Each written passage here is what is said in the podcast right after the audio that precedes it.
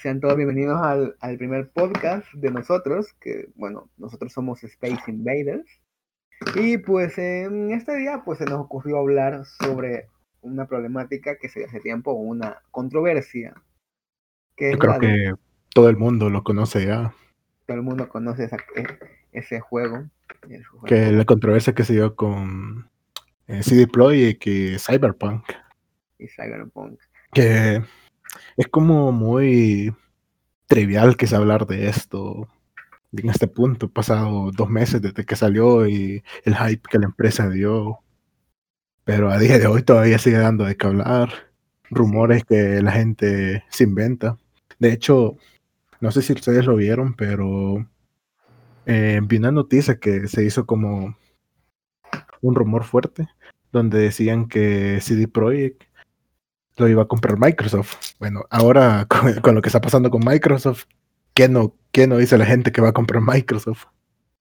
Puta madre. Microsoft, ¿qué fue lo, qué es lo último que ha comprado? Creo que Bethesda. Bethesda compró Bethesda. Y entonces con como estaba viendo las fluctuaciones de la bolsa y parece que con esto de del tema de Cyberpunk cayó un montón y un analista como que lo que le recomendaba la empresa para recuperar su, su confianza hacia los jugadores era como venderse a otro, a una productora, así como Microsoft. Y como la prensa amarillista, esta que ve una noticia ahí de que alguien, alguien se le ocurrió una idea y empezó a publicar por todos lados, como que se fueron hechos, decían que CD Projekt iba a ser comprada por, por Microsoft, cosa que lo dudo, o quién sabe a día de hoy, según lo que vi, ya se estaba recuperando CD Projekt. Puta, es que lo que pasó es que, es que CD Projekt, puta, pasó por algo, siento yo que obviamente es algo que puede pasar cualquier compañía, cuando prometen mucho, cuando hacen mucho hype, pero al final no se cumple, como lo que pasó con No Man's Sky. Pero al menos siento que su golpe no fue tan fuerte. Eh, fíjate que justamente eso es lo que yo pensé recuerdo que por junio le decía a un amigo que Cyberpunk eh, no me gustaba. Y yo decía que la razón por la que no me gustaba era que eh, CD Projekt prometía como la octava maravilla del, mundo. Que el juego iba a tener este, iba a tener lo otro. Y se, y se me vino a la mente, esto va a ser un Cyberpunk, eh, un No Man's Sky 2, perdón. Y y al final fue lo que pasó. Prometieron esto, prometieron lo otro, y por cuestiones de tiempo que la gente dice que el juego pasó ocho años desarrollándose, pero en realidad pasaron tres, si no me falla la memoria. Eh, eh, no les alcanzó el tiempo para hacer todo lo que prometieron, como No Man's Sky. Yo quizá para ir en orden me gustaría saber realmente todo lo que estás diciendo de que prometieron aquí y allá. ¿Lo dijeron así de boca de los desarrolladores o fue siempre de todo este rumor que sale de que ah, lo otro, o, lo que salió realmente de la boca de los desarrolladores es lo que sí te digo que entonces fueron promesas que fallaron, pero yo porque como no estuve pendiente de todas las noticias todo el tiempo de Cyberpunk, no me enteré exactamente de qué fue lo que prometieron y qué fue lo que fallaron. Según como vos me habías contado, habían como que eh, ciertas cosas que habían prometido, pero que al final ni, ni tanto, pero por eso me interesa saber qué de esas cosas fueron los que realmente dijeron y qué fue lo que no, cumplieron. No sé si tenés ahí como que una lista medio detallada o al menos te recordás de cosas que sí dijeron y no pasaron. De hecho, si nos vamos al, canal de YouTube de Cyberpunk, puedes ver los Night City. No recuerdo el nombre, Night City, Night City Wire, que son como son como episodios que daba la empresa como para mostrar cosas que tendría el juego. Por ejemplo, el otro día te mostré, mostré el del estilo, de donde decían que iba a haber cuatro estilos de ropa, lo de los autos, los videos así, de que hacían directos de como una hora presentando todo lo del juego. Y entonces toda la gente se... O sea, que no fue tan extenso como tal vez estaba la expectativa, pero lo que ellos dijeron hasta cierto punto, eso sí lo cumplieron. en lo que yo tengo por lo menos de, entendido. Mm, fíjate que Este, de hecho, acabo de encontrar una lista de Reddit aquí navegando que de las un usuario recopiló las promesas que hizo que hizo la, la compañía por con Cyberpunk. Entre ellos el sistema de búsqueda y de policía corrupta. Eh, y de hecho, si te fijas, esa cosa está mal hecha. De que vos puedes ir por la calle matando a medio mundo y de aquí hasta que el juego le, da la gana, te pone una estrella, dos estrellas y los policías te aparecen a la par tuya, te hacen spam. Cuando en realidad no tienen como un sistema de conducción, no tienen inteligencia artificial, la policía está mal hecha. Exacto. Otro entonces, ¿Mm? dale, dale. Eh, entonces es como lo pudieron haber hecho mejor de lo que está. El detalle con todas estas cosas de, de Cyberpunk, bueno, vos ya lo mencionaste ahí, que el juego no estuvo desarrollándose tal vez por la cantidad de tiempo que la mayoría piensa. El hype que se generó fue en torno a que ha sido uno de los juegos que más se ha retrasado junto con The Last Guardian, si no me equivoco. O sea, llevaron tiempos de desarrollo bastante largos para The Last Guardian quedar un poco en el olvido y Cyberpunk pues terminar siendo un juego injugable, pero vamos a lo mismo, que las personas piensan que el juego se estuvo desarrollando durante esos siete años completos, cuando no fue así. Entonces, yo en metiéndonos en, en aguas mero peligrosas por ahí, no es por defender a los desarrolladores, porque ellos también la cagaron hasta cierto punto en decir ciertas cosas, o sea, como están diciendo que, que se prometieron y no se cumplieron, ¿verdad? Fíjate que yo ahí a los desarrolladores no les echaría la culpa porque vos como empleado vas a hacer lo que tu líder superior te dice que hacer. Exactamente. Entonces, el, el problema está siempre en ese, en ese core, por así decirlo, en ese punto. Que las personas dieron, dieron a entender muchas cosas que no eran ciertas, que no eran aquí, no eran allá. Y lo que todavía me sorprende a día de hoy y me parece extraño que no me lo hayas comentado todavía, fue que CD Projekt, yo recuerdo, ¿verdad? yo recuerdo que dijeron que el juego no estaba listo cuando lo sacaron. Anunciaron y lo estuvieron retrasando por eso y si no estoy mal en estos papelitos amarillos que subían, no sé ni dónde, eh, decían todo el tiempo, aquí el juego todavía no está del todo, pero lo vamos a sacar ya. Algo por el estilo tenía entendido. Y aún así veo que las personas parece como que no entendieron la, el mensaje, el mensaje directamente. Porque, repito, comenzaron a calificar Cyberpunk como un juego completamente terminado cuando no lo está. Eh, estaba viendo un video hace un tiempo eh, de un tipo que había subido como eh, un video acerca de cómo el hype arruinó Cyberpunk. Y tal vez estoy tanto en de, de, acuerdo como en desacuerdo con ese argumento. Porque hype, o sea, siempre va a haber por cualquier juego. El, el problema está en que ese hype te, te ciegue, así de simple, te ciegue y vos te quedes como que, oh my god, este juego aquí, este juego allá. O sea, de todo. Pero cuando, te quitas esa, esa realidad de cómo un juego realmente es desarrollado y, que hay personas trabajando detrás de eso y que no solamente hay personas trabajando detrás de eso, sino que hay personas por encima de esas otras que están trabajando que les ordenan a ciertas horas porque los tiempos pues que se requieren para desarrollo no estás generando ganancias, hay muchos problemas respecto a eso. Y mm, creo que sí fue problema un poco el que no controláramos las expectativas acerca del cyberpunk.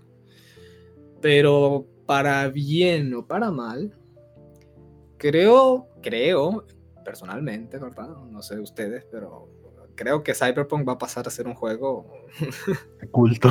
De culto, ajá, como se vuelven muchos otros que con el tiempo se les va agarrando la, el, el sabor. Yo hasta ahorita de mencionar, como creo que lo sabe Brian, no me he comprado Cyberpunk, o sea, yo he Sí. estado nada más al pendiente de todo lo que las personas dicen, pero o sea, ni siquiera he hecho mis primeras, como por, decir, por así decirlo, impresiones de la historia, así que tampoco puedo hablar más respecto a eso. Yo solamente puedo decir y comentar acerca de cómo han sido las, re- las reacciones de las personas a- al producto final y qué fue lo que pasó antes de esto. y, o sea, a- a- cómo llegamos a esta reacción. Con la historia, yo que tengo ciento y algo de horas jugadas, no me puedo quejar porque eso, eso sí se lo puedo dar de, de punto a, a CD Projekt, que no es el típico shooter que te dicen, eh, mira, esta misión tenés que ir a, a recoger una piedra y me la tenés que traer, o tenés que ir a hablar con el tipo que está a dos metros de, de mí y, y me decís la respuesta. Qué chingón, porque, o sea, en la historia, para mí, un juego, ya te lo he mencionado antes también, un juego se basa en su historia. A mí lo que me encanta es la historia que cuenta. Y mm, se vuelve bien genérico cuando estos juegos tienden a ser las típicas misiones, como decís. Mira, por ejemplo, los Assassin's Creed o estos juegos que me gustan a mí, que son la mayoría de veces la misma misión, solamente que en un lugar diferente. de matar a tal tipo, secuestrar a, ta- a tal tipo. O sea, eh, se vuelve repetitivo con el tiempo y todas las misiones secundarias al final parecen una sola misión secundaria, nada más que repetidas muchas veces. Y al final hacer misiones secundarias no te aporta nada a la hora de... Puedes hacerla, no hacerla, que la historia... No, no te aporta nada al, al gameplay, a la historia en general. Eh, no como en Cyberpunk, que hay como eh, misiones que son secundarias, de que a la vez de que tienen como su, su arco que se sale de, de la historia principal, te aportan un poco a saber como más cosas de V, más cosas de Johnny Silverhand, de cualquier personaje secundario o algo así. A mí eso sí que no me gusta. A mí me habría encantado, o sea, como ya te lo dije, me, me, me parece lo principal para mí la historia. Y si las misiones secundarias no tienen nada que ver con la historia, o al menos no te aportan nada acerca de cómo es el mundo, porque ese es algo bien interesante y que creo yo se podría ocupar para todas las... Eh, espérame. Ah, Ok. Em, algo que podría, un recurso que los juegos pueden ocupar para hacer más enriquecedor su mundo. Em, ¿A qué voy con esto? Yo tiendo a comparar a veces un poco los juegos con, con la narrativa de las películas, o sea, para ver ciertos puntos de comparación y cómo se van desarrollando uno y el otro. Y por ejemplo, en una película el, problema que siempre tienen es que, para empezar, el tiempo es demasiado corto y dentro de ese tiempo corto tenés que darle prioridad a ciertos personajes, por lo tanto descuidas muchas otras partes si el guion no está bien hecho. Ahora, la ventaja que tenés en un juego es todo lo contrario, o sea, tenés tiempo de sobra porque el... Tenés todo el tiempo que quieras tener. Ah, para- básicamente, tenés todo el tiempo que querrás tener para contar una historia. Pero si lo que querés mantener corto, por así decirlo, para mantener la típica historia solamente acerca del personaje principal, pues podés hacerlo con, con un juego. Y para eso sirven las misiones secundarias. O sea, hay tanto que podés hacer en- con misiones secundarias que yo siento tal vez el problema que tienen al momento de crear eso en los juegos es que quién, a quién dejamos encargado de hacer ese tipo de misiones, porque em, no sé cómo será la actitud de, los, de las compañías de juegos respecto a esto, que es como que nos interesa más sacar el juego y que las secundarias no paguen madre. O es que no tenemos el dinero para pagarle a personal para crear estas misiones secundarias. No sé cuál de las dos será. Si es la primera y realmente no les interesa hacer misiones secundarias, o sea, es una lástima porque podrían tener un, un juego tan enriquecedor. Y es que, como te mencionaba, las misiones secundarias para eso sirven, para enriquecer un mundo. El juego, el juego que siempre te pongo en, en comparativa, en, en un pedestal, por así decirlo, que es Hollow Knight. eh, en Hollow Knight tenés la misión principal y misiones secundarias no que te diría como que son misiones, misiones, sino que son cosas que encontrás ahí por, que, que hacer por el mundo y creo que la única que podrías considerar como una misión secundaria como misión es una respecto a una flor, una flor delicada se llama. Una flor que tienes que transportar de un punto a otro del mapa sin que te, sin que te hagan daño.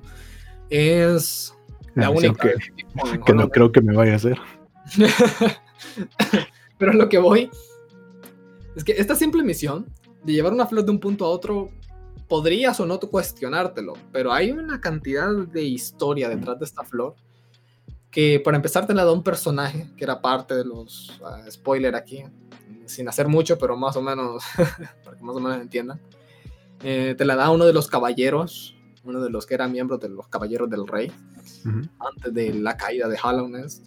Y no solo eso, sino que quien te da la flor eh, te la da para que se la lleves a uno de los aparentemente muertos. eh, no sé si era novia o novio de, de las mantis, de la tribu de las mantis. O sea, como te digo, es una cosa increíblemente compleja en historia con solamente esa acción de llevar una flor de un punto a otro. Y a mí no me parece algo súper complicado, o sea, una misión bastante interesante y que creo se podrían hacer en dos, dos líneas de código rápidas en, en un juego. Eh, normal, como lo podría hacer, no sé, Cyberpunk, imagínate, por ejemplo, te, te, te algo por el estilo, llevar un, un qué, un auto de un lugar a otro. ¿no? Por ejemplo, a veces hacen Watch Dogs 2, si no me equivoco. Hay que llevar un, un auto de un lugar a otro. De hecho, hay misiones de, Ajá. de rescate donde te dicen eh, vas pasando por un lugar y alguien te llama, eh, los, los fixers te llama y te dice eh, he recibido una llamada de tal y tal persona que quiere que rescates a su novia, a su hijo que está en tal lugar. Tienes que ir, limpiar la zona, extraer a la persona, eh, la tenés que ir a dejar a este punto, ya sea porque ahí he dejado un encargado con un auto para que se la lleve, o porque tenés que llevarla a este punto. Y ya, son como misiones de ir a un lado y, e ir a entregar a otro. Ah, vaya, entonces imagínate eso, podrías aprovechar para enriquecer la historia de una manera. O sea, es que es el punto a lo que voy. Son muchas veces misiones en los juegos que están desperdiciadas por completo, pero por completo. ¿Qué tal si esa persona a la que llevabas es el hijo del jefe, del tipo que te quiere matar? O, o sea, no, no sé, algo por el estilo, pero enriquecer los mundos de esa manera para que al menos se sientan con vida, porque O, o incluso como hacen los... NPC genéricos, un tipo que no vale madres y, o sea, al momento de transportarlo, vos vas en que, ah, bueno, tengo que llevar este tipo de un lugar al otro, pero no te vas poniendo a pensar quién es, ni por qué estás haciendo esto, ni algo un poco más grande. Yo sé que tal vez en juegos como Cyberpunk, porque ya me lo has mencionado, que a vos a veces te gustan juegos más así como que de chill, de solamente pasar el, el tiempo, no te pones a, a pensar y así como vos también me lo has comentado, no te gusta buscar estos pequeños detalles de lore en, en cada cosa. A mí porque me encanta. Pero lo que voy es de que eso, te guste o no, puedes aprovechar para Sí. enriquecer la historia. O sea, y no te cuesta nada, nada. Solamente escribir ahí como que este tipo es tal, tal, que este tipo es tal, tal. Quien quiera verlo, lo va a ver. Quien no, pues ahí se queda. Ahí no fue tampoco mayor problema porque no modificaste la historia de ninguna otra forma. Pero al menos las personas que quieren buscar eso, personas como yo, encuentran un sentido a lo que le están haciendo y al menos un propósito para continuar haciendo ese tipo de cosas. Si no, yo veo una misión y me vale madres, pero por completo. Fíjate que, Yo me esfuerzo por querer hacer algo respecto a eso. que hay como... Son como unas... mm, de- por decirlo así, como una tablet o algo así. Como una PDA. que las puedes ir coleccionando y que cada... Cada PDA tiene como una, un fragmento de la historia, o ya sea que eh, encontraste un muerto y le extraes ahí el, esa, esa tarjetita, ves como la llamada que hizo antes de morir o cosas así que te aportan un poco para saber qué es lo que está pasando. Pero dejando eso ya de lado otra vez, volviendo a lo de a lo del tema este Cyberpunk y toda su onda. Me parece bien que al menos la historia, según me has contado, es, es decente. Ahora, el, el modo en el que está hecho todo, ahí ya es una historia completamente aparte. Em, ¿Qué tal va el juego en PC? Porque según entendí, fíjate que los primeros días yo entendía que esto de de Cyberpunk y su optimización y todas esas cosas, o sea, yo tenía entendido que era en general, o sea, era un caos total en consola, en PC, y creo que solo eso, ¿no? ya te voy a decir celular, ¿no? No, pero no. Mm, Eh, Solo esas dos cosas están, ¿no? PC y consola. sí, pues hay consola. Ok. Eh, Yo lo- creí que era un caos total en... Ah, y también está en. Stadia y Nvidia. El servicio de, de nube de Nvidia, no, no recuerdo el nombre. Ah, bueno, la cosa es de que hace poco vi que el caos es más dentro de las consolas, no es tanto en PC como me lo habían planteado al menos. O sea, este desmadre de, de bugs y todo, obviamente está en PC, pero está más jugable en PC de lo que está en consola. Eso sí que no lo sabía. Sí, Yo creo que por eh, igual. te- mm, ni tanto, porque es lo que hablamos el otro día de, de que Cyberpunk fue pensado para la nueva generación y según lo que han dicho, lo que he leído en reporte, no te puedo decir porque no trabajé con ellos, pero para la generación anterior, como la PlayStation 4 y Xbox One, eh, como que requería mucho más trabajo de optimización y por cuestiones de tiempo se supone que no, no les quedó tanto. Y, y que en esas versiones era casi que injugable. Porque habían como el típico bug este que ibas caminando y veías a los personajes hechos de, de, tres, de tres polígonos. Con la textura de que solo era un color el personaje. La típica imagen que puedes buscar si pones en Google Cyberpunk Bug. En las consolas eh, recientes, como el PlayStation 5, la nueva Xbox Series X o Serie, Serie S.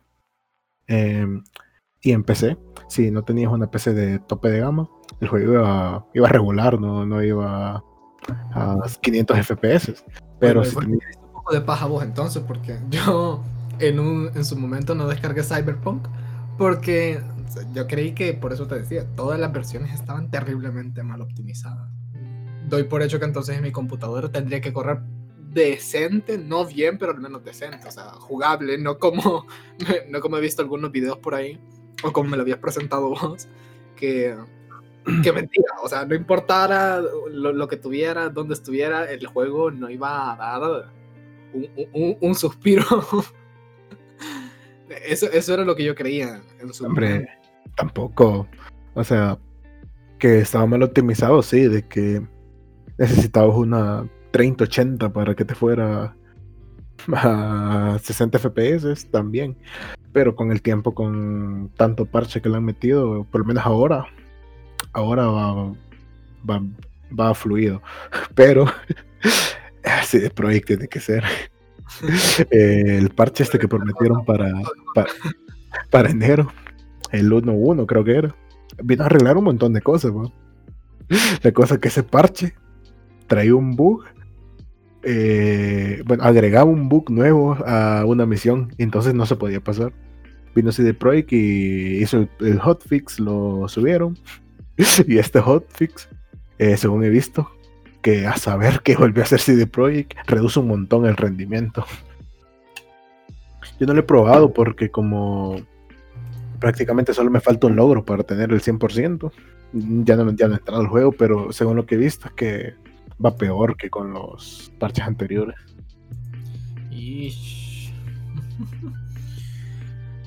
Ay, ese proyecto.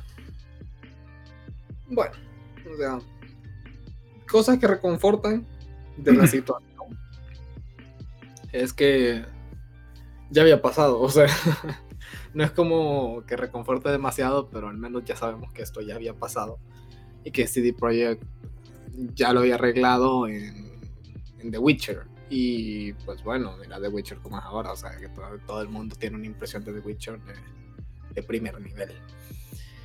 Em, Sí, se supone que The Witcher salió así que tenía más tenía un poco de juego el bug y Y ahora es. Todavía sigue, sigue teniendo sus bugs, pero es, es un gran juego, un juego de culto, como se podría decir. Yo no lo he jugado, pero según lo que he leído y escuchado es que.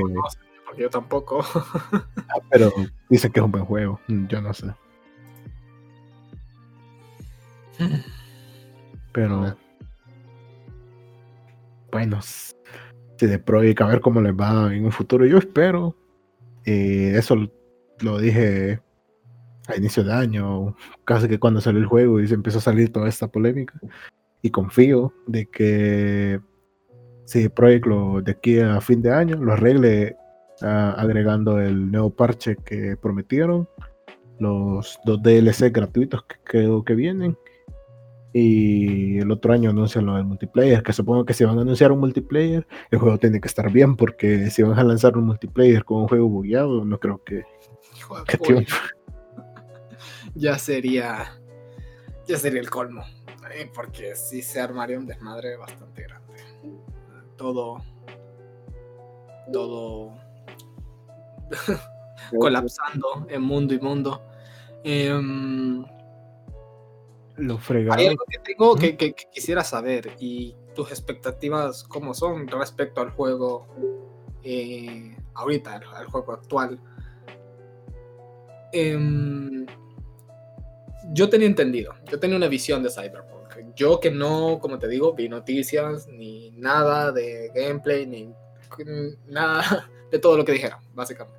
Mi visión de Cyberpunk, por cómo yo escuchaba las cosas, era un juego extremadamente extenso en contenido, que fue exactamente lo que me dijeron al final que era lo que le hacía falta. Como me ponía pues la comparación, que en GTA podías hacer, eh, podías jugar tenis, podías meterte a diferentes casas y hacer diferentes tipos de actividades. O sea, es que ese es otro tema, de que la ciudad gráficamente está viva, pero en gameplay la ciudad está muerta. Porque yo, que me pasé al 100%, me hice las misiones principales, secundarias y las, los extras. Ya no tengo nada que hacer. Entro a la ciudad y solo puedo caminar. Pero por ejemplo en GTA si te haces todo, aparte que puedes repetir las misiones, puedes ir a tomarte una copa de vino, ir a comprarte ropa, ir a jugar tenis y cosas así. Quizás por la, la, naturaleza de algunas misiones, porque no sé si en GTA te referís a las misiones principales que se pueden rejugar. Todo, todo puede rejugar. Entonces doy por hecho que tal vez debido a la naturaleza de las misiones de Cyberpunk, eh, por lo que ocurre en cada misión y cómo afecta cada misión la siguiente, doy por hecho que no las puede rejugar. Eso lo entiendo, pero lo que me gustaría saber, como te digo, son las expectativas que tenés respecto a cómo está el juego actualmente. Repito, yo tenía una, una, una visión de Cyberpunk como un juego extremadamente lleno en el que caminabas una cuadra y te podías encontrar tiendas, con NPCs, con diferentes eh, eh, NPCs interactuando entre ellos o cosas con las que podrías interactuar desde comprarte una bebida, comprar eh, lo que sea que te encontres en esa cuadra, por así decirlo. O sea, que esté tan lleno que por cuadras hayan diferentes tipos de cosas. Ahora, entiendo que eso es lo que no pasó. Pero ahora mi pregunta no es esa, si, si está o no el contenido. Mi pregunta es, eso específicamente. ¿Cuál es tu expectativa para cuando el juego, según vos, ya crees que esté arreglado? Porque, o sea, hay cosas que sí o sí tienen que arreglar y son los bugs. O sea, eso muy seguramente lo, lo, arreglen y de aquí al final de año ya tengamos un juego completamente diferente respecto a eso. Pero a contenido es lo que me gustaría saber. Porque yo lo es lo que estaba considerando para comprarme el juego. El Ah, bueno, no, me lo compro ahorita por los bugs aquí y allá y porque me han dicho que es jugable así, pues prefiero comprármelo hasta cuando ya esté terminado entonces. Pero no me lo voy a comprar tampoco cuando ya esté terminado si el juego al final lo único que hicieron fue arreglarle bugs y no ponerle... No agregarle nuevo contenido. Esto que dijeron que, que, iba a tener, que o sea, que la ciudad está tan extremadamente viva, puedes meter un edificio y puedes encontrar mil cosas adentro. Eso, eso, eso sí me interesa a mí. Y eso es lo que yo creía que era Cyberpunk y que yo esperaba que tuviera. Ahora, vos me contestarás aquí que ya lo jugaste y que conoces más acerca de Cyberpunk. Si eso lo tiene, no lo tiene, le hace falta. ¿Lo irán a poner, sí o no, en el futuro? ¿Crees que es demasiado o crees que vayan a poner cositas pero no muchas más de contenido? Justamente eso que decís es lo que le falta. Puedes entrar a edificios, ir a cada cuadro y ves como vivo lleno de gente, pero eso le falta como variedad. Se supone, eh, de hecho salió como un artículo que un desarrollador había dicho que al final CD Projekt desmintió que, que no era cierto, que iban a arreglar todo. Pero yo espero de que la razón por la cual no me lo rejugué porque dije que me lo iba a rejugar porque me gustó, a pesar de cómo está, es que espero que por lo menos con los DLCs, primero que arreglen los bugs y después que arreglen todo esto que le faltó, como eh, hay una habilidad, un perk que te puede subir, que es que si te metes bajo el agua, los enemigos no te detectan.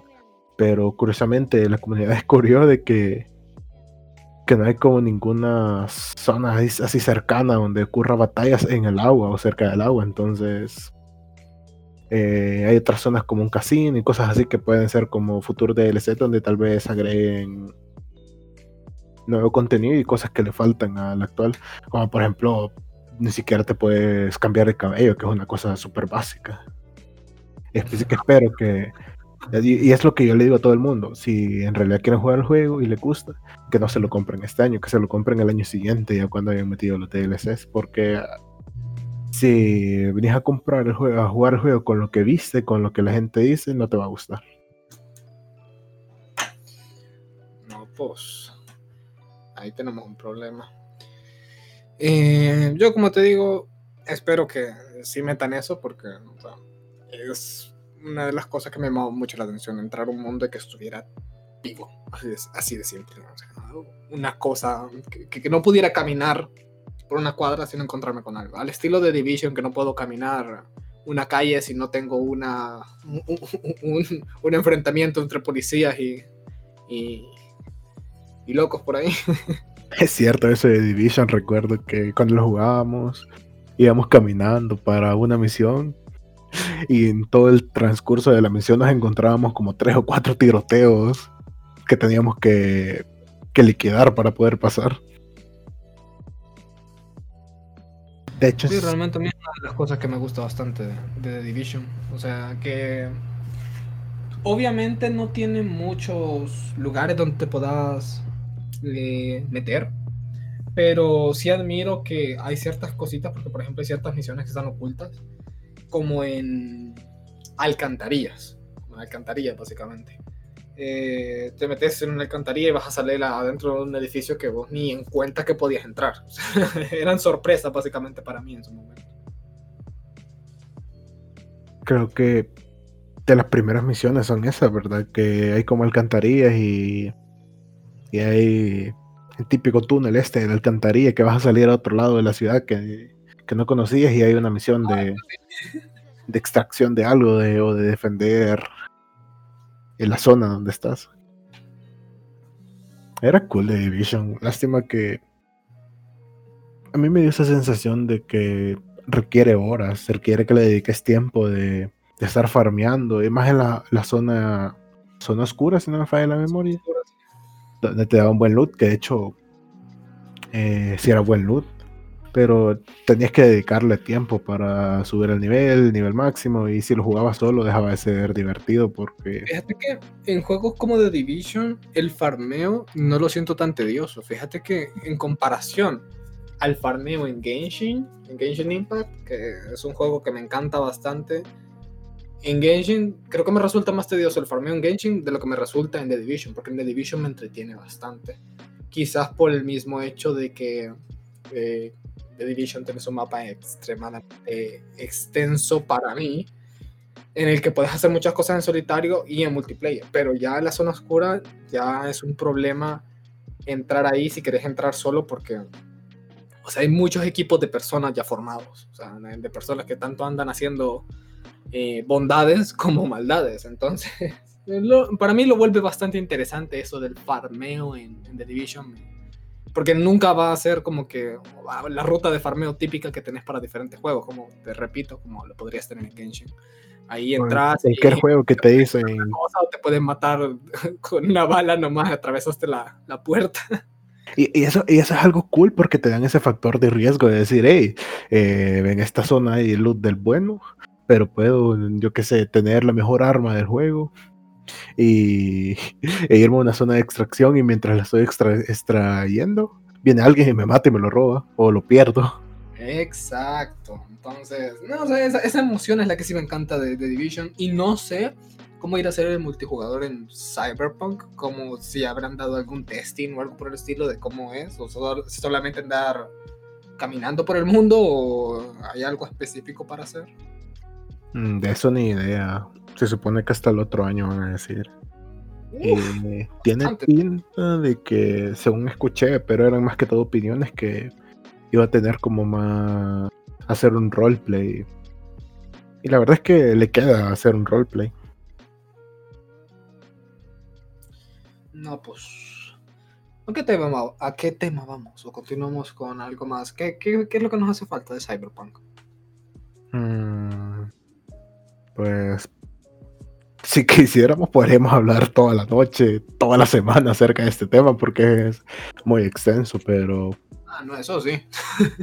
pero Eso sí. cambiando de tema, eh, se me ocurría el de del gasto que hicieron para que este juego fuera realizado, así fueron no sé cuántos millones. Entonces, Gasto que hicieron para el juego para. para la, produ- para la producción, o sea, que la inversión en el Ah. juego, ¿En que fueron, Es- Eso gastaron mucho. sí, sí, mm, costó más que Avengers, creo. ¡Qué verga! Sí. Ya te digo, fueron alrededor de, no sé, creo que 40. Lo voy a buscar porque ahorita no, no tengo el dato. Eso no me lo esperaba. Al, en torno a los 111 millones de dólares. Eso sí que no me lo esperaba. O sea, sabía que obviamente los costos de producción son altos, pero no me los esperaba tan altos. Si sabes que el sonido de los. Ajá. el sonido de los autos, eh, generalmente hay librerías para eso.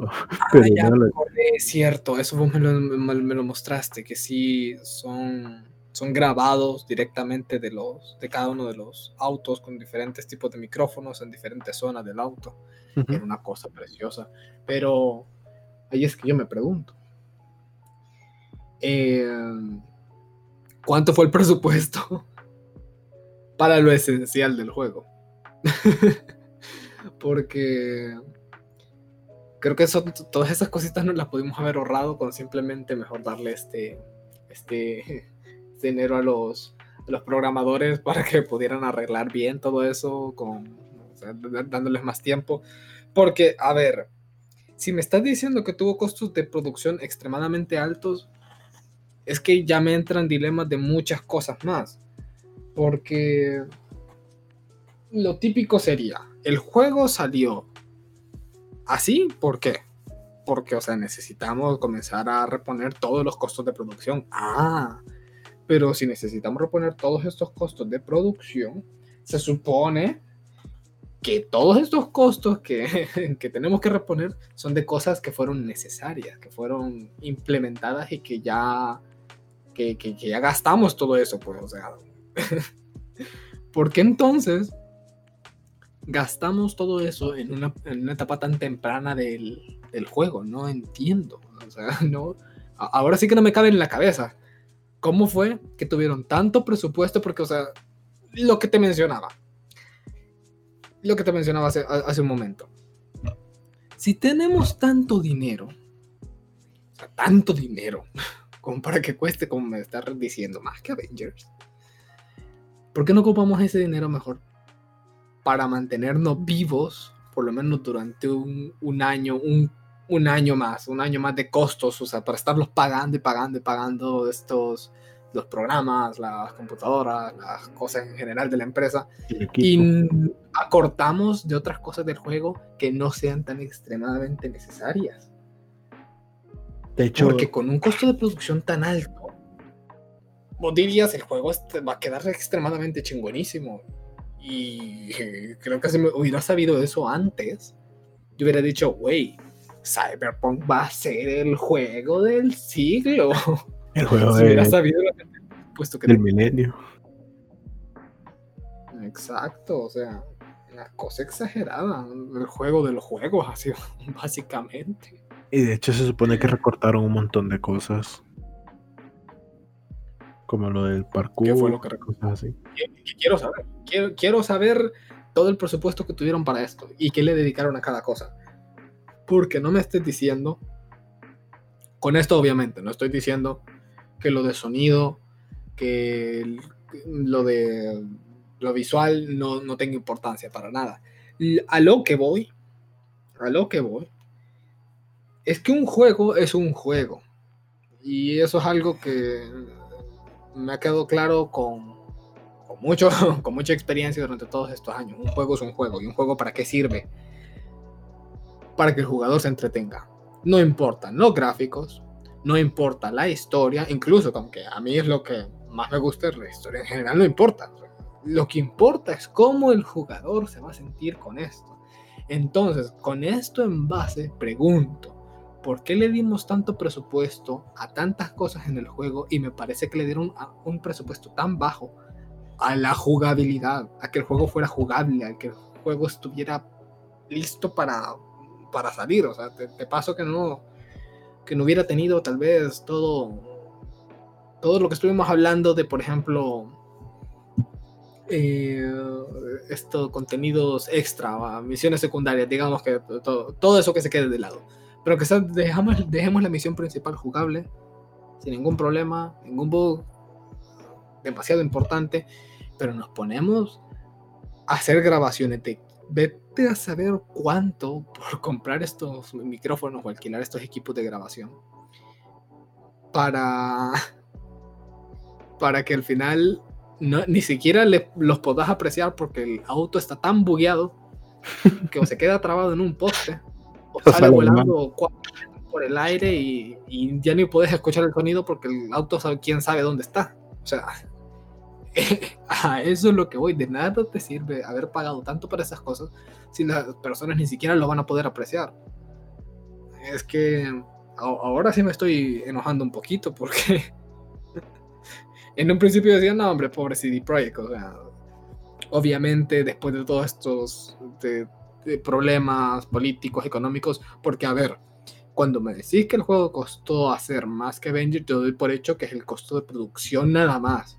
Recordemos que CD Projekt tuvo un montón de problemas legales con Cyberpunk mucho antes, pero yo no estoy incluyendo eso dentro del presupuesto que me estás diciendo, porque que si es así, entonces ahí tenemos de dónde es que costó más que Avenger.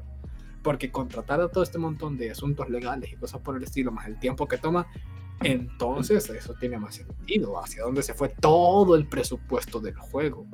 Eso sí. de lo contrario, repito, ahorita estoy enojado con CD Projekt porque no puede ser que tenga tanto presupuesto y hayan sacado algo tan malo. Ya te dejo hablar, dale. Esto sí, ese dato sí no lo tengo, pero son decisiones de los que están arriba de la pirámide, que dicen, se va a hacer esto y, ¿y qué? Ustedes lo van a hacer. Ya está. Los diseñadores, programadores, director de arte, música y esto. Se supone que una parte de la culpa lo tuvieron los inversores, pero al final uno solo habla por, por dar su opinión, pero lo que en realidad habrá pasado solo se sabe en las oficinas de CD Projekt. Enlazando esto de lo de el apoyo de los presupuestos, eh, quería hacer como eh, la comparación de Cyberpunk, eh, cualquier juego AAA con un indie. Juegos que tienen millones y millones de dólares en presupuesto a juegos que tienen cero dólares de presupuesto. Menos, menos, menos cero dólares, diría yo, porque Porque el gasto que estás haciendo en, en producirlo y todo eso. O sea, se se me vienen a la mente ahorita miles de, de indies que fueron hechos por equipos de una persona dos personas, como Stardew Valley. El último caso más grande, Among Us. O sea, es cierto, un juego que un presupuesto negativo y y mira, es, es lo que vos me dijiste una vez y lo repetí ahorita que estaba hablando.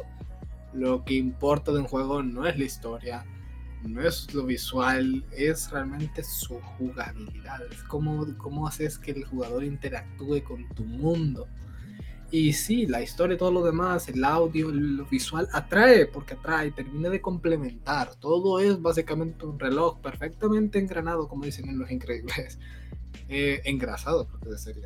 Ajá. Que cada pieza contribuye a una parte para que todo funcione. Pero lo esencial, lo esencial lo tenés que tener o ninguno de todos esos engranajes se va a mover.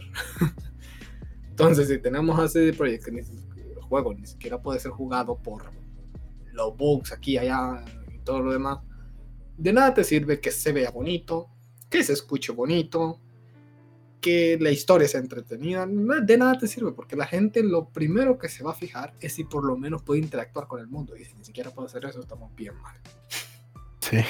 estamos bien mal. Em, ya como te digo, qué lástima que ahorita no tenemos el dato, pero estaba de lado de CD Projekt antes de esto y ahorita que ya sé que tuvieron un presupuesto tan grande para hacer un juego que resultó tan mal, quiero saber si hubo también mano peluda ahí y quién se llevó más de lo que debería en presupuesto, porque, porque no es posible, así de simple. Con, con un presupuesto tan grande, con sin ningún problema, podrías decir, va, tengo esta cantidad de dinero, lo vamos a trazar un año más. Un año, un año entero más. ¿Por qué? Porque tenemos el dinero. Así de, simple. Porque queremos y porque podemos. Cuando lo, cuando lo que importa no es el dinero, entonces todo, todo, todo se puede resolver bien tranquilo. O sea, tenemos el dinero suficiente, vamos a atrasar un año más. Que digan lo que quieran, pero lo vamos a retrasar un año más porque tenemos la capacidad para estar pagando todo lo que necesitamos. Por eso dije al inicio del podcast, sacaron el juego porque necesitaban monetizarlo ya, necesitaban el dinero, estaban urgentes por el dinero y según entiendo fue parte de eso porque mm, cosas he escuchado, no sé específicamente, pero cosas he escuchado que los inversionistas fueron los que más presionaron para que el juego saliera. Pero es que es lo que me sorprende, cómo incluso los inversionistas fueron los que presionaron para que el juego saliera ya. Ya. si tenían dinero de sobra para aguantar un año más en producción. Pues Qué lástima. es lo que te digo, decisiones que se tomaron en, dentro de la empresa que alguna razón tuvieron que tener para para decir esto es lo, lo- lo que hay que hacer aunque no sea lo correcto. Porque al final lo que hicieron es vender humo y pues da lástima. Porque puede haber, haber sido una cosa maravillosa. Si ya si le queremos tirar la culpa a alguien, entonces creo que serían los altos mandos de, de, de Cyberpunk, Este, de CD CD Projekt, Projekt. porque Pues sí, porque no puedes culpar a un dev de nada. A un desarrollador creo que es la, la última persona que puedes culpar. Exacto. O sea, Porque el juego siempre va a tener bugs. Todos los juegos. Algún error tiene que haber. Siempre. Cualquier juego, hasta GTA que es tan afamado tiene bugs. Sí. Pero esta cantidad, eh, en esa cantidad tan exagerada, es porque no le dieron tiempo de trabajar, así de simple. No le dieron tiempo de trabajar porque la otra teoría sería que lo sabotearon a propósito, porque en una cantidad de bugs tan exagerada, o lo sabotearon y lo hicieron a propósito, o no le dieron el tiempo para trabajarlo. Mm, Como te digo, estoy, en el bucle de ¿por qué no le dieron el tiempo? Si tenían tanto dinero, podían seguirle pagando a toda esa gente para que siguiera desarrollando. Mm, La verdad es que ahí, quién sabe. Quizás si ya no tenían y O la verdad es que a saber, porque incluso cuando, con la, entre más se retrasaba, se supone que la bolsa caía. Entonces, a las decisiones que se tomaron desde el, desde el inicio. Bueno. Pero eh, en lo que había hecho antes de, de los indies, eh, me sorprende que la gran cantidad de, juegos indies que salen diariamente y son juegos que hechos por un equipo de 10 personas, 5 personas, se ven preciosos, se ven como si fueran hechos por equipos, empresas enormes. Que tal vez puedan tener sus fallas por como la ambición de los indies con el hecho de innovar, lo que eh, te mencioné el otro día. De, vamos al caso de Ublets Ublets es un juego que es un Stardew Valley mezclado con Pokémon. ¿Qué pasa? ¿Qué, Esta va a ser mi queja eterna. ¿Cómo puedes poner un juego que el objetivo es capturar criaturas y pongas un límite de criaturas? Y, no dejes el chance de decir, va, tengo estas criaturas, chivo, eh, me gustan estas dos, voy a liberar a estas, estas cinco que me sobran para tener espacio para capturar las cinco. No, capturas siete, ese límite es el máximo que tenés, y ya no puedes seguir capturando. Entonces, ¿cuál es el objetivo de, que uno de los del, del objetivo del juego sea eso? Capturarlos a todos, como en Pokémon. Cuando cada uno tiene su versión shiny, su versión no sé qué y su versión normal. Bueno, respecto a Ublets, em, tampoco los he jugado, ni Ublets ni Pokémon. Pero sí sé que el objetivo de Pokémon, y lo sé muy perfectamente porque todo el tiempo lo mencionan todas las personas, incluso con este juego que se hizo bien famoso de Pokémon Go, que el típico, no sé cómo se dice, eslogan, atrápalos a todos, o encuéntralos a todos, algo por el estilo. Eso desde ya te dice que ese es el objetivo. Eso es todo. Más que el, proceso este de atraparlos en el que estás ahí jugando, no. El proceso es el objetivo del juego. No es ese, sino que es directamente atrapar la mayor cantidad de Pokémon que puedas. Ese, según entiendes, es el objetivo de Pokémon. Ahora, Ublets, por otro lado, mm, es tan famoso, no lo conozco muy bien. Conozco lo único que me has dicho. Pero si en tus palabras el objetivo principal de Oblets es ese también, porque yo cuando veo Oblets veo un juego con diferentes facetas, diferentes partes de, un todo, pero no veo que como que destaquen ninguna. Lo más que alcancé medio a ver es que habían granjas o cosas por el estilo. Es lo que ah, yo Es que es a lo Stardew Valley de, de que, te, te, voy a resumir de qué va el juego. Llegas a una isla, te dicen, hey, este, este es tu, esto es tu casa y tienes tu gran archivo.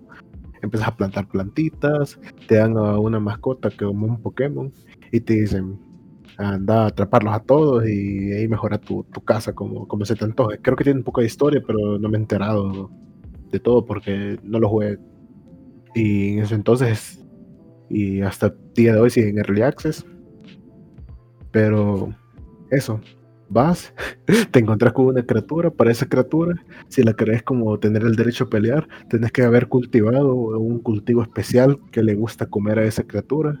Y cuando haces la pelea, la pelea consiste en una, en una batalla de baile que va por medio de cartas, porque es un juego de cartas que cada carta tiene como su, su cantidad de, de puntos para ser utilizada y tiene sus efectos, sus el el que gana la batalla de, baile es el que llega a conseguir, creo que 20, 30, o creo que varía de acuerdo a, lo, a la cantidad de, de que hay, de puntos. Entonces cada carta te da puntos, te da potenciadores, te da lo contrario en potenciador, que cada carta de menos puntos. Y tienes un mundo, todo eso. Entonces ganas la batalla de baile, el Ublet eh, te dice, eh, he perdido, lo vas, a, lo vas a acariciar la cabeza y te da una semilla. Entonces esa semilla, vas a tu granja, la plantas, el ublet crece, eh, sale un tipo de planta, lo sacas de la tierra y voilà, tienes otro, otro, otro, otro, otro ublet. ¿Cuánto es el límite de ublets? Creo que va por los 10 y eh, como esos tipos, esos juegos de granjas son aburridos y no los automatizas. Hay como unas, unas casetas donde puedes meter hasta cuatro bullets, pero tenés que conseguir los cuatro planos porque conseguís el plano 1 y tenés que conseguir el plano de 2 de la caseta 2, caseta 3 y caseta 4. Entonces puedes tener hasta cuatro bullets trabajando en una caseta que cubre un área de 3x3. El problema está aquí. Para hacer la caseta necesitas obsidiana. La obsidiana es un ítem súper raro. Entonces te quita horas y horas de tu vida. A menos que la compres, pero comprarla también es un lío. Hasta ahorita, por todo lo que me has dicho, Ublets no es una sola cosa. Ublets es muchas cosas. Muchas cosas. Intentaron hacer la mezcla de muchas cosas. Ahora, el objetivo principal, porque todo me lleva, cuando, pregunto por la granja, ah, me lleva que necesito la granja para darle de comer a los Ublets y, hacerlos crecer. Ni las batallas. ¿Cuál es el objetivo? La batalla es hacer que el Ublet gane bailando, según me estás diciendo. Eh, lo otro, te da la semilla. ¿Para qué? Para que pueda dar esto a la, granja, para que te sirva aquí al Ublet después. O sea, todo va en, en acorde a los Ublets y eso está bien, porque, o sea, ya de por sí el nombre entonces el objetivo principal van a ser los Ublets, pero no, no son el... ¿Cómo lo dirías? Ublets es el objetivo principal, según te lo está diciendo. Pero a pesar de que es el objetivo principal, no es solamente el objetivo en lo que se va a basar el juego, según entiendo. Porque se va a basar en las peleas, se va a basar en la granja, se va a basar aquí. Ahora, creo que entiendo un poco lo que me estás diciendo entonces de que no te gustaba que tuviera un límite porque es como un Pokémon hasta cierto punto. no sé cómo funciona ahí, o sea, disculpe, pero seguro entiendo. Pokémon, capturas a uno y lo vas haciendo crecer hasta que evolucione también. Tiene, como sus 3, 4 fases, cosas por el estilo. Eso es lo que yo tengo entendido de Pokémon. Ahora, podés atraparlos a todos y tenés que atraparlos a todos porque, como te decía, es el eslogan. Es el eslogan del juego. Ahora, lo que te dice Uvlets, que es no tengo idea específicamente. Hay muchas cosas que, que, podrías hacer, pero creo que el objetivo principal puede ser entonces conseguir otros subles y llevarlos al, al máximo, básicamente. Darles de comer, cosas no, según me lo estás planteando de esa manera, eso es lo que estoy entendiendo. Prácticamente el objetivo es como llenar una, una, libreta donde tenés las relaciones con los NPCs, tenés como la Pokédex donde tenés todos los Ublets, eh, hay otras cosas que no me acuerdo porque hace tiempo que no lo juego, pero el objetivo es como llenar la, libreta, conseguirlo todo, como un, estos juegos de granjas.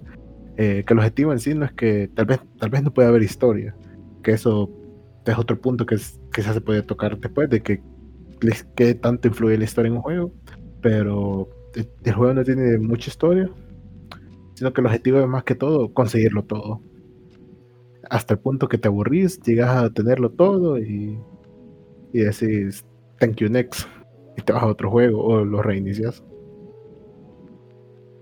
Hmm. Sí, entonces creo que sí tiene un poco de sentido lo que me estás diciendo porque el que el que estos muñequitos, estos sublets tengan un límite es como ¿por qué entonces si me estás dando las opciones para este almanaque, según me decís, para poderlos ir registrando a todos? Em, según me dijiste en un momento, eh, los desarrolladores habían tomado esa decisión y le explicaron. Explicaron que, que querían que las personas cuidaran de esos muñequitos, pero con el tiempo, pues, eso se notó en que si ese era tu objetivo principal, cuidarlos, entonces lo diste a entender de otra manera cuando, cuando, cuando, pusiste un almanaque, entonces, porque eso ya cambia las cosas bastante. Si, si pusiste este diario en el que puedes ir registrándolos a todos, entonces, ¿por qué te esforzas por defender esta, esta postura en que no, es que queríamos que las personas aprendieran a cuidar a los oblets y por eso no pueden, no pueden deshacerse de, ellos una vez que los tengan. Entonces, sí, de hecho, esa fue la, la mm, justificación que dieron. De cosas historias. ¿El qué? Esa fue la justificación que dieron, de que no querían que como crueldad de decir que matamos a los sublets, sino que todo fuera como family friendly. Y, el, y como la comunidad lo pedía, agregaron como que como, como que los liberas al bosque y los dejas libres. Y, pero es como en una zona segura, algo así, eh, te dan a entender. Mm.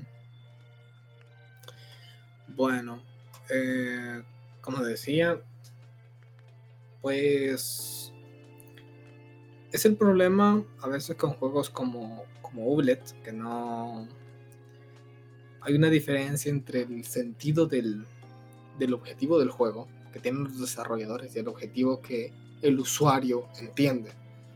En este caso, el objetivo que el usuario entendió era atraparlos a todos, porque lo, tal vez lo comparaban bastante con Pokémon. Entonces, ese fue el objetivo que el usuario entendió. El objetivo que el desarrollador quería dar, adoptar y cuidar a esta cantidad de Ublets. Eso es lo que el desarrollador quería dar. Entonces, como digo, un, una mala comunicación entre usuario y, y, compañía y desarrollador, porque hasta cierto punto se entiende bastante la confusión, porque el desarrollador está diciendo que quiere que solamente tengas esto y los cuide, y te está poniendo la parte de cuidarlos porque si te pone una granja, te pone aquí, te pone allá, te pone muchas cosas que tienen que ver con los hublets, básicamente todo va relacionado a ellos, entonces en ese punto sí se lo doy a los desarrolladores tiene sentido que querrás que el usuario cuide del animalito este. Pero lo que no tiene sentido es cuando ya agregaste el almanaque. Ese fue el más grande problema. Si no hubieras puesto esas cosas de, para poderlo registrar a todos, entonces toda la razón la tendría el desarrollador, aunque el usuario lo haya entendido mal, porque el desarrollador lo, habría hecho perfectamente, pero ya que tenés esa cosa para registrarlos a todos, entonces ya no tiene sentido las palabras que los desarrolladores dijeron ahí, porque ¿por qué entonces pones eso para poderlo registrar todo si no querés que las personas se deshagan de, ellos en cierta cantidad o, dejarlos poseer de manera infinita sin que se tengan que deshacer de ellos. yo no sé cómo ocurre con los Pokémon, pero no sé si es magia negra qué onda, que atrapas a todos los Pokémon del mundo y todos están en una chibolita, creo yo. Eh, tenés como, como tus almacenes Tener varios almacenes donde puedes ir guardando las Pokéballs y si uno no te gusta lo puedes liberar. Y ya. Mm, interesante. Em, ahora que lo pienso, eso sería bastante interesante saber porque habrán polémica respecto a cómo, cómo es el trato de estos, entre comillas, animales dentro del juego. O sea, obviamente son píxeles y todo, pero a lo que pasa es la idea que está vendiendo el juego, ya hablando de, Pokémon, en el que capturas un animal y lo tenés ahí encerrado para que solamente para tu beneficio y ocuparlo para pelear. Doy por hecho que en algún momento, tanto en la serie como en alguna película o en algún juego, se habrá tocado el tema del, del, de lo delicado que es el asunto, porque hasta cierto punto son monstruos, son animales, pero de ese mundo. Es como que estuvieras aquí capturando lo típico de una vaca, tortugas, los venados, cosas Son animales así de siempre. Entonces sería interesante saber qué, qué, opinaban respecto a eso los de Pokémon, porque esa fue la excusa que dieron los de Oblet, los de Ublets. El que no querían que los lastimaran, cosas por el estilo. Entonces, no sé, voy a averiguar acerca de eso de, de, los derechos, entre comillas, de los Pokémon. Los derechos de los Pokémon. de, hecho, tiene todo el sentido de que eh, los Pokémon son los animales que. Si. Si los Pokémon son el símil de los animales en el universo de Pokémon, se los tienen que comer. Entonces, ahí te comes un Pikachu asado. Y mm, cosas bastante perturbadoras, pero Sería interesante investigar sobre eso. Nunca me había puesto a pensar sobre el contexto ese de qué es lo family friendly en el mundo de Pokémon. Es que es lo que te digo, o sea, mi, mi, mi visualización de los juegos va más a un, a un estado de lógica dentro del mundo. No le busco la lógica a que porque un animal puede tirar fuego. O sea, No, yo le busqué que tenga lógica al menos dentro de su propio ambiente. Porque si me estás diciendo que dentro del mundo de Pokémon ni siquiera los humanos han considerado si tienen sentimientos o no estos animales, me parece que tenés un mundo muy mal hecho. Eh, sí. Yo creo, estoy segurísimo que tiene que existir. Yo lo- obviamente no lo conozco, pero Los- cuando lo, vere- lo veremos. los Volviendo a tienen, tienen sentimientos hacia los Pokémon. En la serie y todo esto, ves más que todo cómo es que se relacionan los Pokémon con los, con los humanos, cómo desarrollan vínculos y eso. Interesante. Sí, como te digo, cuando me entere, vamos a traer aquí un, un experto en Pokémon para que me aclare todas esas dudas, porque son, son cosas que no, no tengo una Ni idea. de cómo funcionan. Y el, el tema ese surgió, ¿por qué? Porque esa fue la excusa que dieron los desarrolladores de Ublets. Entonces, mm, bueno, eh, como decía, punto para los desarrolladores, pero punto también para los usuarios, porque los desarrolladores se equivocaron ahí al combinar dos temáticas que no tenían nada que ver. Una, cuidar a la, cuidar solamente a ciertos ublets y la otra, intentar capturarlos a todos para completar el, el diario ese. Em, Creo que el, el problema quizá está en. El otro día lo pensaba. de- para hacer una película, tenés que saber cómo, cómo funcionan las películas. Para hacer la música, tenés que estudiar música, cómo es la composición. Entonces, para hacer un videojuego, tenés que haber jugado videojuegos. Entonces, para mí, uno, uno de los problemas que puede ser es que eh, no digo que esta gente no, no, no conozca acerca de este mundo, sino que quizás no tiene muchos conocimientos o por eso de innovar es que las ideas que están dando los devs puede que a la vez gusten y tal vez pueden parecer, buenas ideas en papel, pero a la hora de, de ejecutarlas, ya tenerlas en físico, cuando la comunidad los pruebe, que es lo que el cliente lo pruebe, cuando es lo que importa al final, porque es tu idea y todo, pero al final el, que te va a dar el dinero, aunque suene mal, pero para que puedas eh, establecer tu empresa eh, son las personas que eh, los clientes que, que, lo van a comprar. ¿no?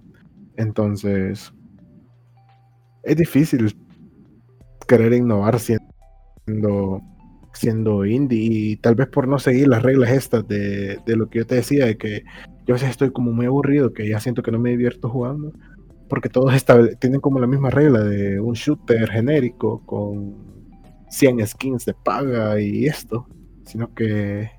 Y supongo que... bastante amplio, completamente aparte, porque sí, hay mucho, mucho más de qué hablar también respecto a eso. Sí, eso sería también como otro tema, quizá para, para otro podcast, dejarlo, hablar ampliamente sobre eso.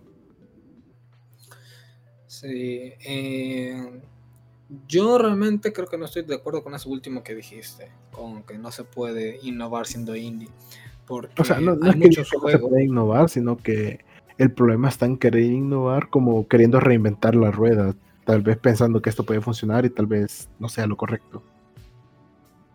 Sí, exacto, porque te lleva problemas como esos con Ublets, que después te quedas con, con, con lagunas mentales de por qué hicieron esto y al mismo tiempo lo están prohibiendo. Entonces, Ah, eh, haces algo con tu idea que tal vez está bien, pero tus consumidores dicen, no me gusta, me gustaría que fuera distinto, entonces rompe tu idea con la que, con la, que la gente que está cosas.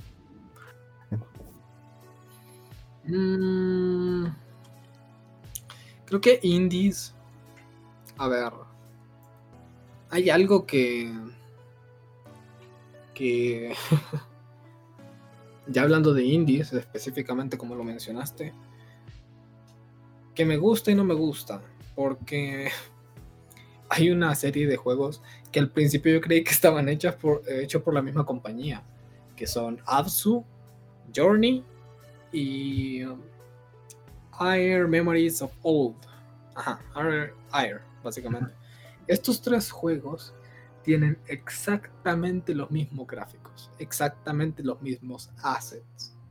Y los personajes principales son casi los mismos. Yo la primera vez que los jugué creí que eh, era, eran diferentes juegos, pero todos basados en un mismo, en un mismo mundo, porque incluso uno era sobre la Tierra nada más, desierta, otro era sobre el aire, la civilización nada más viviendo en el aire, y el otro era en el agua. Entonces doy por hecho que había una relación ahí entre los tres juegos.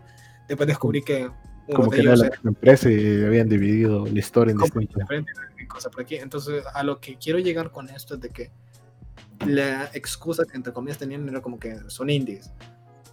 Em, ahí es que, que te decía que lo que sí no estaba de acuerdo con innovar con los indies, porque hay muchos indies que pueden llegar a ser muy diferentes y muy interesantes. Un indie no, por ejemplo, se refiere a nada más a un juego como que todo tiene que ser al estilo al estilo Mario Bros. al estilo este Mario. Lo que eh, todos tienen que ser eh, nada antes visto. Ajá, eh, entonces, raros y eso.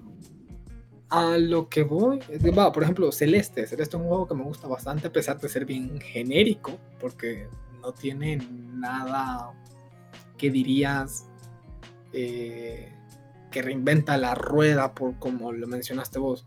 Me gusta que traten diferentes cosas y que em, exploten sus temas, eh, como la ansiedad y todo esto, de maneras originales porque son maneras muy originales de tratar este tipo de cosas y eso es un punto perfecto para Celeste, pero es a lo que voy, que no solamente por ser indie te tenés que conformar por tener un juego eh, bastante genérico, por así decirlo. En el caso, por ejemplo, Journey me gusta bastante, no quiere decir que esos juegos no me gusten, pero sí me sorprendió que tuvieran casi los mismos gráficos, incluso para, para, para eso, eh, no sé. A ver, otro ejemplo que tenemos de indies. Tengo aquí varios indies a la mano. Transistor no lo sé si calificarlo como indie. Helltaker creo que sí sea un indie. Va, Hell- el caso de Helltaker. Helltaker, si no me equivoco, es un indie bastante eh, conocido. Y es un... no recuerdo cómo se llaman este tipo de juegos. Son de estos que, que tenés mm, una como relación con, con los personajes, los vas conociendo pero solamente a través de diálogos. Eh, diálogos así que vas cliqueando uno por uno. La cosa es de que Helltaker combina eh, tres diferentes. Eh, sí, creo que como son. Creo que son como tres diferentes tipos de juego dentro de uno solo. Y tal vez no es que esté reinventando la rueda, repito, como vos habías dicho, pero está haciendo cosas bastante interesantes. Como por ejemplo, la parte de estrategia de Helltaker, en la que tenés que averiguar cuántos, cuántos cuadros puedes avanzar, hacia dónde puedes avanzar y, y qué hacer con la cantidad de oportunidades que tenés en- eh, para hacer cada uno de los niveles. Lo segundo, la otra jugabilidad que tiene es esta de, de los bosses finales, esto que tiene. O sea, básicamente tiene bosses y, y dentro de estos bosses hay unas especies de jugabilidad mucho más interesantes también. que Y eso son- es el Taker. Me gustó porque son ese típico puzzle que te dicen tenés 10 movimientos y tienes que pensar cómo es que vas a usar esos 10 movimientos para resolverlo. Exacto, entonces imagínate, tenés eso y tenés también la parte de, del final. Es un juego extremadamente corto, jamás había jugado un juego tan corto como el Taker. Creo que lo terminé en una hora. Y um, la parte del final esta que tiene, en la que es más ya el estilo esquiva aquí, esquiva allá, porque si no te, te, te morís, tenés 3, 4 vidas, si no me equivoco, 3 creo que tenías este, para pasarte esa parte. O sea, lo volvió súper interesante y súper entretenido. Incluso tenés una parte al final que llamas historia mm, para interactuar con cada uno de los personajes, ver cómo se desarrollaron. Hay cosas más escondidas a través de la historia de, cada uno de ellos. Y unos pequeños easter eggs que puedes hacer al final, como por ejemplo una invocación en, en la alfombra. Cosas bien interesantes, como te digo. No es reinventar la rueda, sí, obviamente, pero es hacer cosas originales que te, que te saquen de lo común. Porque Dead Cells, por ejemplo, es un juego que me gusta muchísimo pero siento que hay muchos juegos parecidos a Cells, como por ejemplo Dandara también me gusta bastante. Uf, sí, Dantara con su sistema de movimiento. Es que siento que hay ciertas cositas que van teniendo que lo vuelven un poco, un poco genéricos dentro del mundo indie, por así decirlo.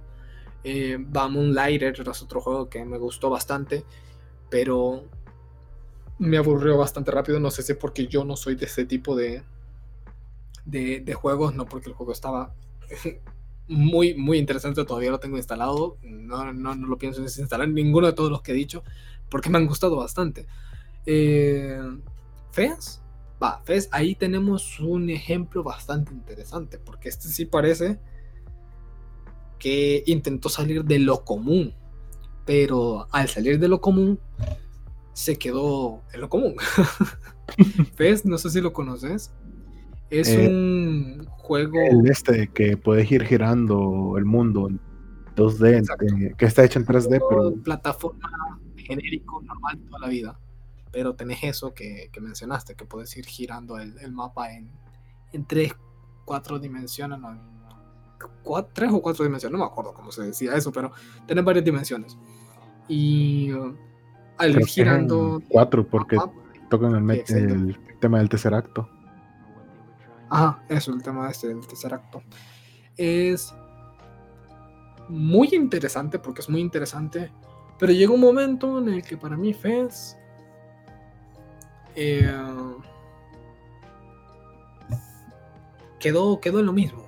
En, lo mismo que siento que, quedan todos estos juegos porque eh, no sé si fue su historia, porque su jugabilidad estaba bastante entretenida, pero sentía que había muchos niveles vacíos, o sea, sin ningún propósito aparente en muchas cosas. Me gustaba que tuvieran diferentes cosillas de lore, de historia y ocultas pero no era súper eh, súper importante la mayor parte de, lo que he pasado y eso que me he estado muy buen tiempo explorando por todas partes. Y yo siento que tal vez lo, el core del juego no es una cosa u otra, sino que es más que todo la exploración. Entonces ahí es que cuando ya se ponen a hacer diferentes cosas por ahí es que yo como usuario me, me pierdo y no entiendo muy bien qué es lo que quisieron hacer con ese juego específicamente con Fez si basarse más en exploración. Doy por dicho que es más exploración que otra cosa, porque si pienso en otra cosa, no, ni siquiera la encuentro, pues no, no, no, no se me ocurre algo más. Es un juego de, de, de, puzzles y tiene su, su historia. Más de eso. Eh, y luego tiene juegos como Townscaper, que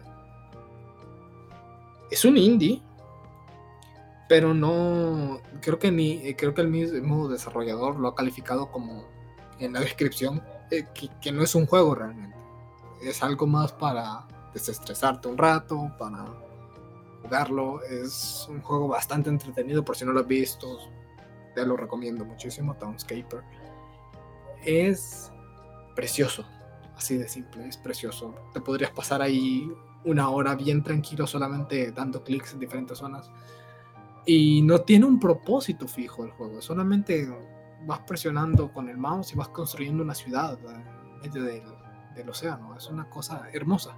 Creo que sí, yo te lo enseñé. El del, juego es hermoso. No tiene una historia, porque no tiene una historia, que yo sepa al menos. Sí, yo te lo em, enseñé, que es más que todo como una demo, demo de un concepto. No es un juego, es más un concepto de ir construyendo eh, ciudades en, en, el, en, en agua, alrededor de agua, y que cuando juntas casas, los, los assets van cambiando, las, las casas van cambiando, de acuerdo a cómo los juntas. Eh, bueno, realmente yo siento que a un indie lo que la manera en la que un indie puede destacar es buscando su propia identidad. Eso, eso es todo, porque con una identidad es muy sencillo reconocerte. Creo que uno de los ejemplos más claros podría ser Limbo. Que decís Limbo y ah, el juego aquel de el personaje, el juego aquel en blanco y negro. Es un juego muy fácilmente reconocible. Este especialmente por su arte, más que por su jugabilidad, diría yo porque vos decís Limbo y automáticamente se te, viene a la mente de los escenarios en gris, el personaje en oscurito, esa araña espeluznante que te persigue, o sea, es más lo visual lo que te lo que hace que un indie destaque. Lastimosamente porque hay muchos juegos que puede que no tengan visualmente sean súper atractivos, pero dentro tienen una jugabilidad increíble. Em, caso de ese. mm,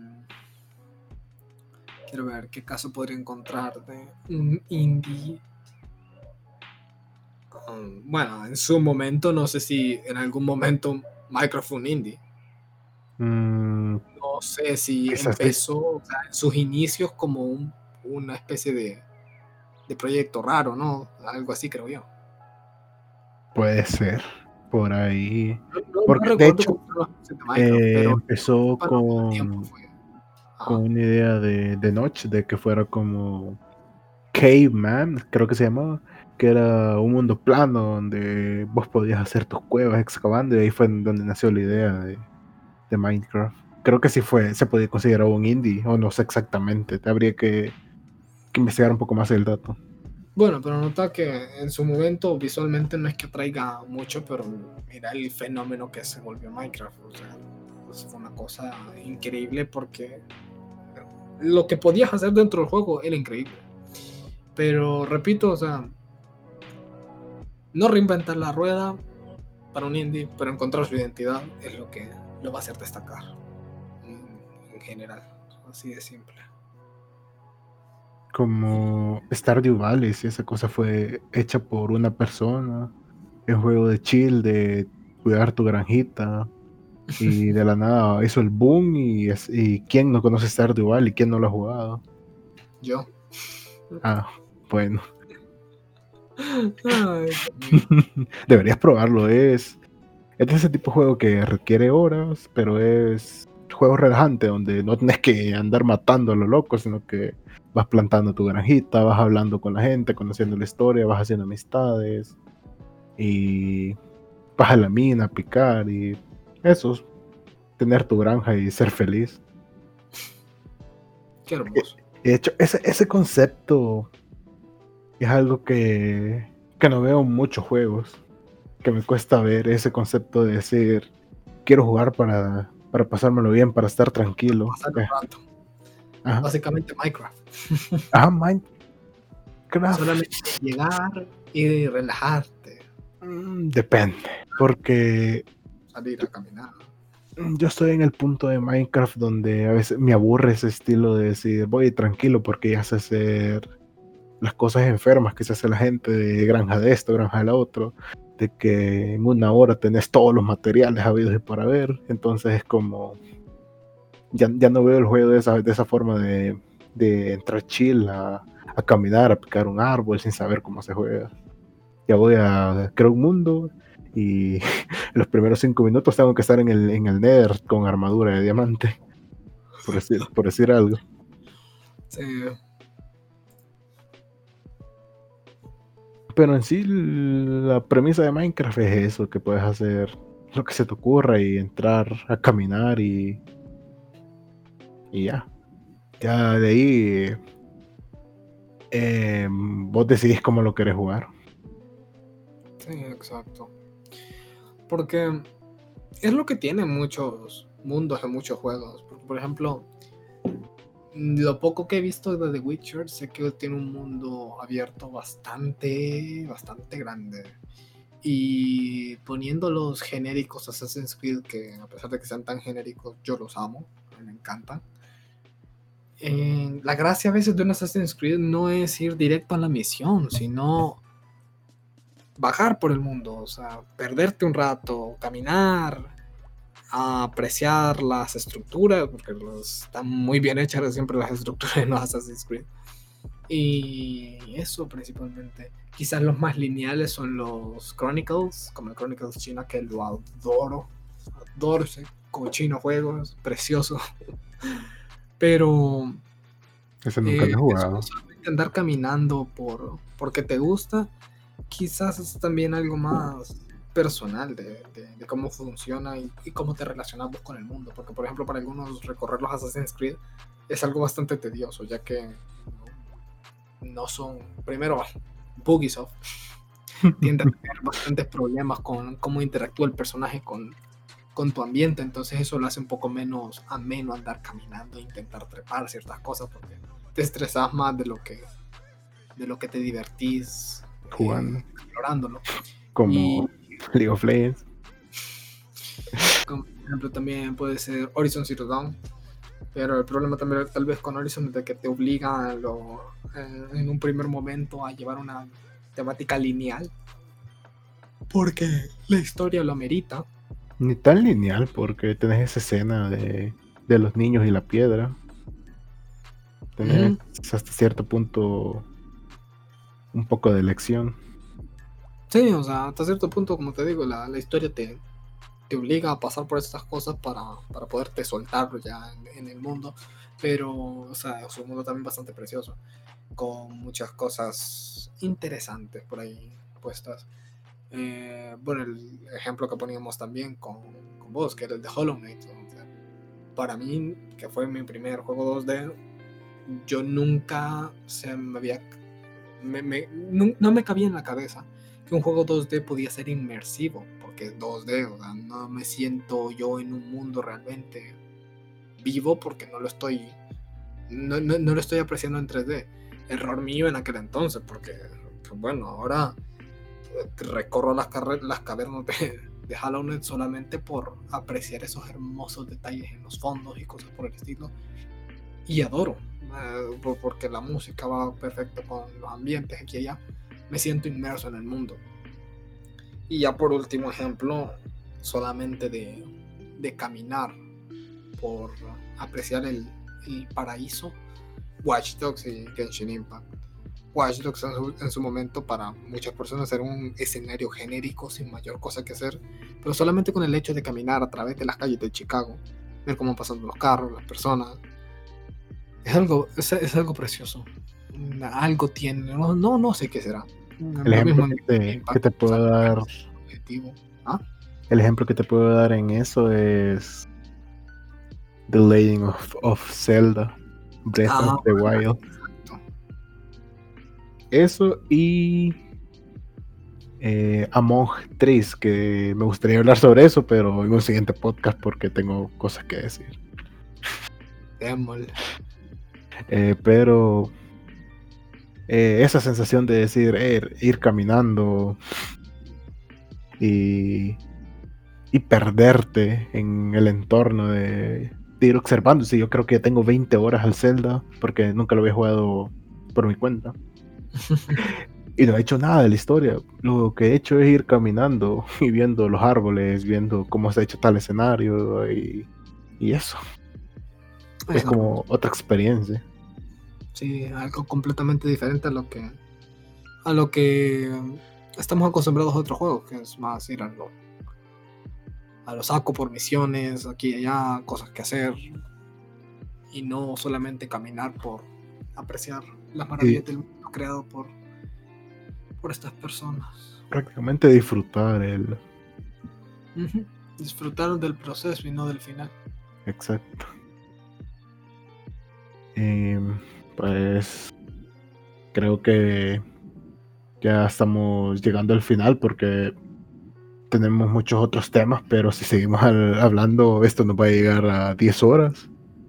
Eh, quizás sería bueno cortar aquí y la próxima semana eh, continuar ya sea con este tema o con otros temas para un podcast número 2 o dejar estos temas para otro podcast más adelante. Y Temas mucho más interesantes de muchas más cosas, así que atentos a todo lo que vamos a estar aquí hablando porque hay mucho, pero mucho de qué hablar. Y no solo sobre videojuegos, sino que tenemos temas varios, temas de la actualidad.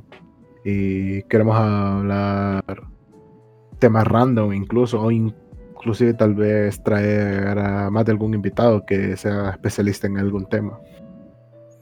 Sí, exacto, para que nos aclare varias dudas, especialmente a mí, que soy muy ignorante en muchos temas en general. Así que bastante interesante. Sí, entonces, este, aquí culminaríamos con el primer podcast. Y nos vemos la próxima semana. Simón, bye. Bye.